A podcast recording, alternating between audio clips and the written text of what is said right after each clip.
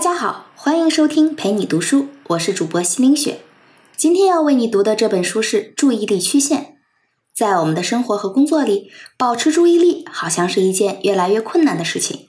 比如说，想好好工作的时候，没干多长时间就想玩一会儿游戏；要么就是拿起手机来看看朋友圈；又比如想上网查询点资料，结果一打开网页就被各种新闻、购物优惠信息给带跑了。数字时代变化快，信息多，干扰注意力的东西也就多了。无论我们在哪儿，总是要持续不断的给大脑输入信息。在这样的状态下，我们的焦虑感达到了前所未有的程度，注意力也就变得越来越短暂。那么，如何保持注意力呢？《注意力曲线》这本书告诉我们，每个人都有自己的注意力专区。通过一些技巧，我们可以控制自己的心态，从而进入这个专区，掌控注意力。要实现这个控制的过程，需要三个步骤。但是除了控制术之外，你还需要改变自我认知的方式，才能从根本上提高注意力。这本书的作者是洛西乔·帕拉迪诺，他是一位在注意力领域研究了三十多年的博士，还从事过运动心理的高级培训。他的注意力研究课题还得到了《华盛顿邮报》《洛杉矶时报》这些顶尖媒体的关注。这本书主要讲了三个重点内容。第一个重点就是告诉我们，每个人受到不同程度的外界刺激时，注意力会随着变化。这种变化能够画成一条曲线，而在这条曲线上有一个区域。当我们处在这个区的时候，注意力就能够达到最佳状态。这个区就是注意力专区。第二个重点就是我们可以通过三个步骤来实现对注意力的控制，从而进入注意力专区。第三个重点内容是集中注意力的关键，其实不是采用控制术。而是要有正确的自我认知。我们先来看第一个重点内容：什么是注意力曲线？心理学家认为，事物能对人产生刺激，让人分泌肾上腺素。肾上腺素分泌的多少，会显示出你对事物到底是感到兴奋还是感到无聊。这种兴奋或者无聊的程度叫做刺激水平，而刺激水平的高低又决定了注意力集中程度的高低。帕拉迪诺就是根据刺激水平和注意力之间的关系画出了一条曲线，就是注意力曲线。这个曲线像是一个倒过来的英文字母 U，所以被帕拉迪诺称为倒 U 型曲线。其实它更像是一个锅盖，两边低，中间高。这个曲线是画在坐标系里的。我们可以一起在大脑里想象一下这个图：先画一条横向的 X 轴，代表我们受到的刺激水平；再画一条纵向的 Y 轴，代表注意力。接下来，我们沿着横轴的方向，从原点开始，画出一条像扣着的锅盖一样的曲线。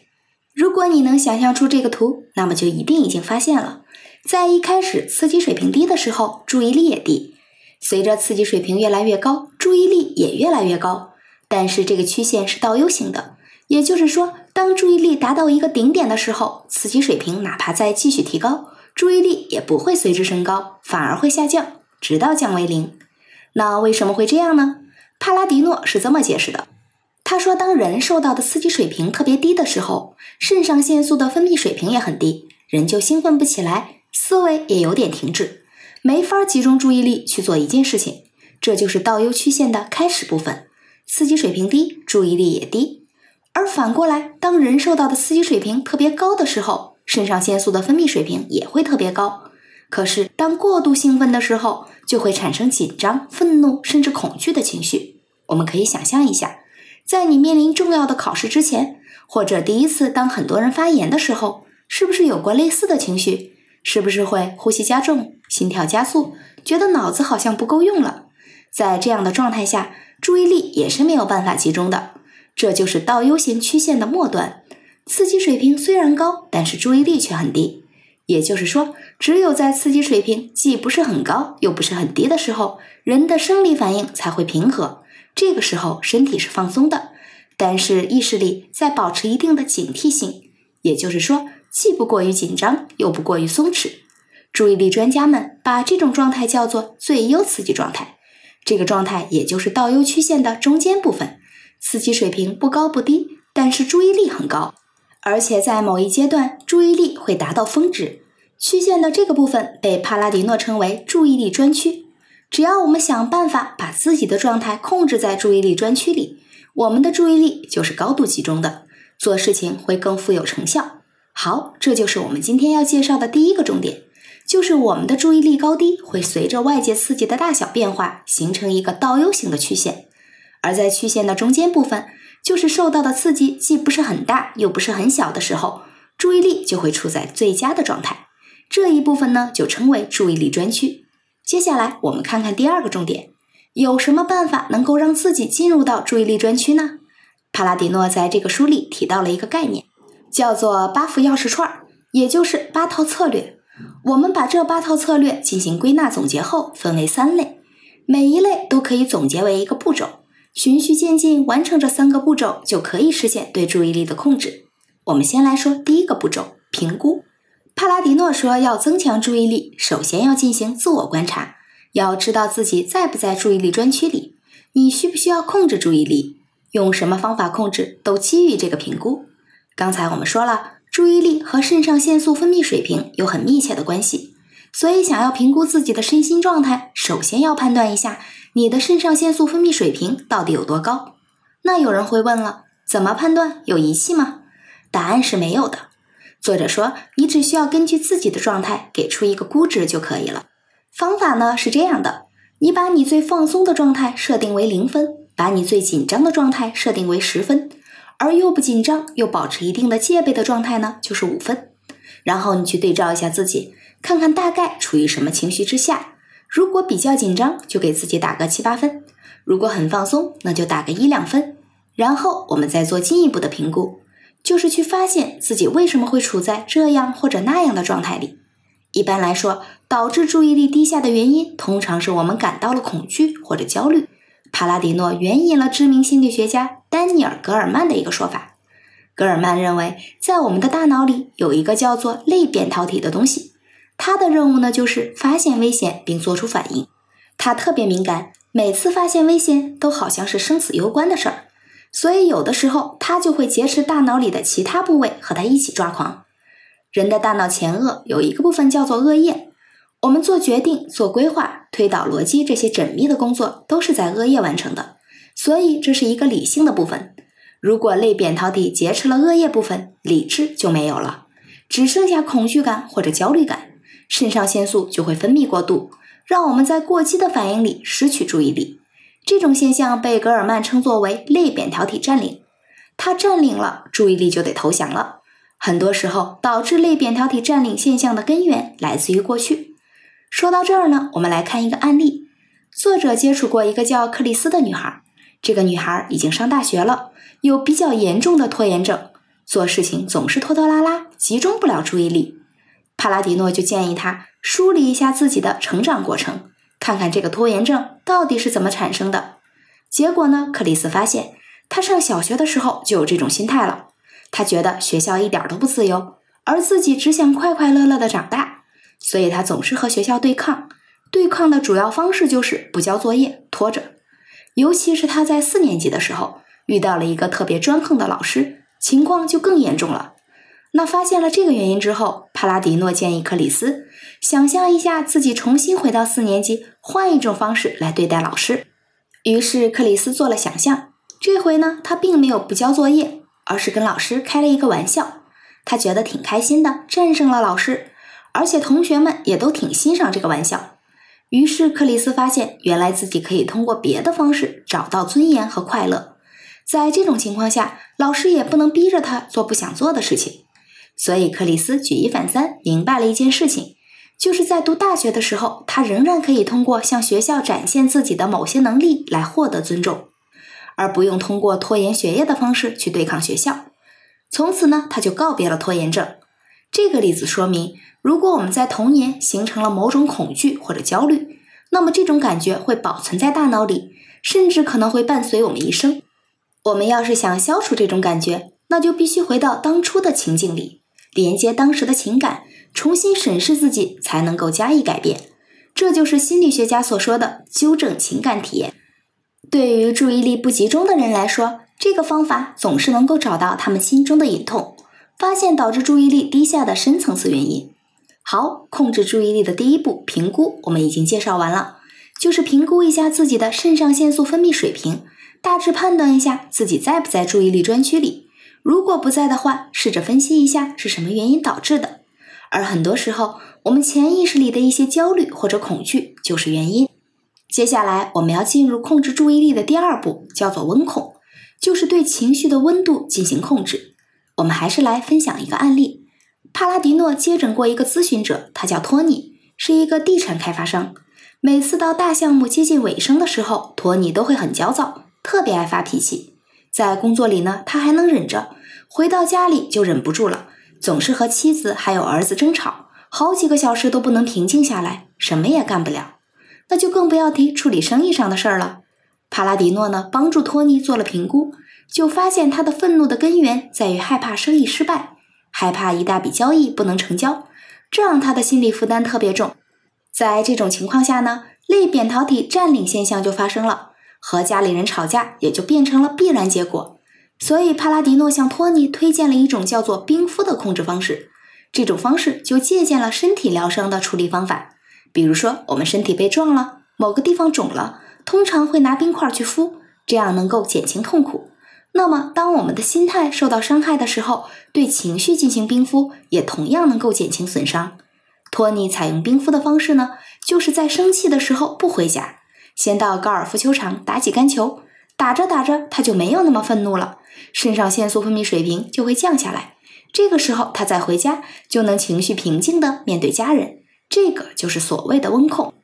那为什么说是温控而不是降温呢？我们再来回忆一下那个倒 U 型的曲线，它把注意力分成了三个区，中间部分是注意力专区。另外两个区，一个是刺激过度导致的注意力低下，还有一个是刺激不足导致的注意力低下。也就是说，我们有时候很激动，有的时候很无聊。那我们的心态呢？有的时候就需要降温处理，有的时候需要升温处理，所以才叫温控。温控的目的就是让肾上腺素分泌处于合理状态，并且让我们回到注意力专区。托尼打高尔夫球的方式就是给自己进行了降温。这是个比较个人化的方式。帕拉迪诺给出了两种通用的方法来帮助我们进行温控。我们先来说说降温的方式，叫做四角呼吸法。大家可以试着和我一块练习一下。首先，你要在身边的环境里找到一个有四个角的东西，比如说你面前的门、油画、窗户之类的。然后看着它的左上角，深吸一口气，并且数到四。然后呢，再把目光移到右上角，继续屏住呼吸，数到四。接下来，把目光移到右下角，这个时候不要憋气了，开始缓缓的呼气，一边呼一边数到四。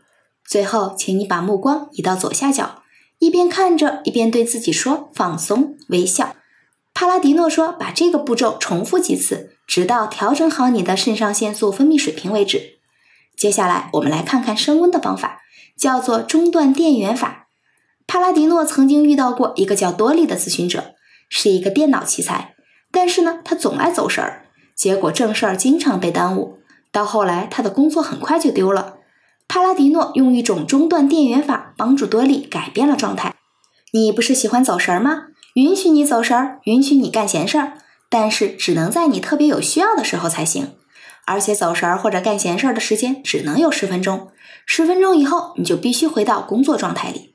多利尝试了这个方法。他先做了个计划，列出来他特别想干的闲事儿，然后当他分心的时候，他就照着计划里的项目去做。比如说玩一会儿游戏，看一会儿喜剧。但是十分钟以后，他就强迫自己结束这一切，开始工作。慢慢的，他就发现每隔一段时间让自己放松一下，对工作和休闲都挺有利的。他也就很少再走神儿了。所以，中断你在做的事情，寻求一点刺激。让自己兴奋起来，再去做事情，这个就是中断电源法的原理。当刺激增加了，就能从曲线的无聊区进入注意力专区。不过呢，这个方法有一个限制，就是当你用中断电源换脑子的时候，一定要在设定好的时间内回来，不能一直玩下去，否则这个办法就没有用了。好，这就是控制注意力要做的第二步，温控，就是把你过激或者过于低迷的情绪调节到一个平和的状态里。如果情绪太激动，你就尝试四角呼吸法，让自己缓缓的平静下来。如果情绪有点低迷，你就尝试用中断电源法，给自己增加兴奋度。那接下来我们说说控制注意力的最后一步——持续。人类的注意力分为好几种，其中最关键的一种叫做持续性注意，它指的呢就是对特定的刺激保持较长时间的注意力。这个是要经过长时间的训练才能够形成的。比如说，伦敦的出租司机一般是要从业两年以上，才能在市区里面熟练开车，不迷路。当我们每天重复在做某一件事情的时候，我们脑袋里面的神经元就会形成一些程序，记录下来你的习惯，让大脑得到塑造，这样就形成了持续性注意。而这种注意力能帮助我们熟练地掌握各种技能，成为佼佼者。帕拉迪诺在书里讲了一个故事。有一位网球选手在争冠的比赛里面，因为一个反手失误输了。后来，这个选手就反复的回想比赛的那个时刻，然后在脑海里纠正他的失误。他不仅重现当时的场景，而且重现了当时的手腕力量、看球的视线和挥拍的时机。值得一提的是，这位网球选手同时想象自己正处在注意力专区里，那就是说，想象自己在冷静的状态下该怎么打这个球。结果他从中得到了很多经验教训。到了第二年，他终于赢得了那个大赛的冠军。帕拉迪诺把网球选手这个练习过程称为心理排练，就是想象自己处在某一个场景下的时候，该如何感受当时的氛围，如何思考以及如何行动。心理排练这个现象在运动员里面最常见了，他们总是在比赛开始前几个星期采用这个方法，想象自己在比赛里面的感受和行动，就好像预习一样。这样呢，等到正式比赛的时候，就能够做到在压力下控制注意力。其实这就是一个模拟训练，不断在心理训练，有助于我们形成持续性的注意。心理排练的背后是我们对成功的渴望，而成功其实是我们的欲望体现。帕拉迪诺认为，欲望是一个可持续的动机，良好的欲望能够使大脑中的多种化学物质的分泌达到一种平衡状态，使我们的注意力得到保持。催生良好的欲望，自我激励呢是一个有效的方法，而最有激励性的方法莫过于临终考验，就是你假设你快去世了，这个时候你要问自己：如果我重回人生的某一个重要时刻，我会怎么想、怎么做？那这样你会发现自己需要什么、缺少什么、该关注什么，这会让你发现内心的真正想法，更容易使你对要做的事情保持专注。乔布斯就经常这么做。他每天早晨都会问自己：如果今天是我生命中的最后一天，那我还会去做原计划要做的事情吗？如果有很多天的答案都是不想，那他就知道好需要改变一下了。带着目标和意义去生活、去工作，更能够保持专注。通过持之以恒的做某件事情来形成持续性的注意力，能让你在某个方面成为与众不同的人。这就是控制注意力的最后一步——持续。好，今天的第二个重点内容就介绍完了。我们再来简单的回顾一下，这部分说的是我们可以通过三个步骤让自己回到注意力专区，增强注意力集中。第一步是评估，就是给自己的肾上腺素分泌水平打个分儿，看看是高还是低，并且分析是什么原因导致自己的分泌水平出了问题。第二步是温控，就是调节激动或者低迷的情绪，进入平和状态。激动的时候就采用四角呼吸法，低迷的时候采用中断电源法。第三步是持续，就是建立长久的工作与生活目标，刺激我们产生良好的欲望，训练形成持续性注意。接下来我们说说最后一个重点内容，那就是集中注意力的关键，其实不用采用控制术，是要有正确的自我认知。帕拉迪诺认为，我们从小就被一种观念影响着，这个观念的核心就是你本来应该这样。本来应该那样。我们上学的时候发过来的考卷上，标记最明显的就是我们做错的那些题目，而不是做对了的。这个潜台词就是你本来应该这样做题，而不是那样做题。这个“本应该”三个字在生活里太常见了。这三个字传递出来的信号就是别人希望你完美。如果你不完美，那你就是一个失败者。奇怪的是，这其实是别人对你的看法，而不是你对自己的看法。这种逻辑总会左右我们的思维，让我们难以真正看清自己，迷失在别人的评价里。这种自我认知的方式那是有问题的。因此，帕拉迪诺建议我们要对认知方式进行重新定位。重新定位呢，就是让我们抛弃传统的成败论，正确的认识、评价，并且接受自己，从挫败感里解脱出来，从而确立自信。迈克尔·乔丹说过，在他的职业生涯里投丢了九千个以上的球。输掉了三百多场比赛，还曾经在二十六次决定胜负的关键时刻投篮不中。可是他说，就是这一遍又一遍的失败才是他成功的原因。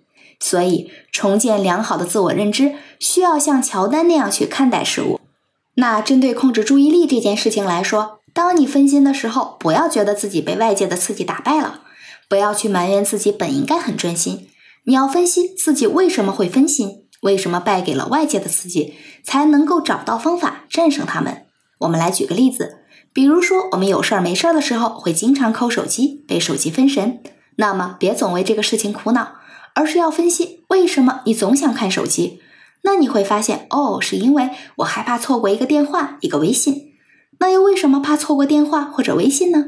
因为你觉得错过老板的电话可能会丢掉工作。错过女朋友的电话可能会导致分手。总之呢，担心错过很多重要的东西。而你可能觉得，当你不接电话的时候，别人会认为你这个人不靠谱。这种现象被帕拉迪诺称为害怕错过心理，它在生活里面特别常见，称得上是注意力的杀手。当你能分析到这一步的时候，其实就已经在冷静的进行重新定位了。我们刚才说过，重新定位就是要确立自信。如果你自信的话，就会很清楚，当自己错过电话或者微信的时候，这个代价能不能承受？能承受的话，当然就不用在意它了；不能承受的话，那就提前做一个预案，把负面影响降低。在这个过程里，你知道自己用了合理的方式去处理问题，至于别人怎么想，你完全不会在意。这个就是重新定位带来的结果。好了，以上就是我们所说的第三个重点内容。通过重新定位你的自我认知，客观看待各种事物，客观评价自己，建立自信的心理状态，让自己从容的应对各种刺激。当你能够准确的认知自己的时候，注意力障碍会迎刃而解。这个比采取一些具体的控制方法更能够解决根本的问题。好，我们来总结一下。首先，我们的注意力随着外界刺激的变化，会形成一条倒 U 型曲线。在曲线的中间部分，就是刺激水平不高也不低的时候，注意力很集中，这一部分就是你的注意力专区。而通过控制我们的肾上腺素分泌水平，就能够进入这个专区，更好的控制注意力。其次，控制注意力，我们需要通过三个具体的步骤来实现。第一步是评估，第二步是温控，第三步是持续。最后，集中注意力最关键的是要改变自我认知的方式。要学会不受外界评价的干扰，客观的看待自己并接受自己，在建立自信的基础上，从容应对外界的各种刺激，让自己的情绪处于最佳状态，有效的保持注意力。好了，这本书就为你读到这里，感谢关注陪你读书，欢迎点赞分享，同时打开旁边的小铃铛，我的最新更新会第一时间提醒你。我是主播西明雪，我们下次再见。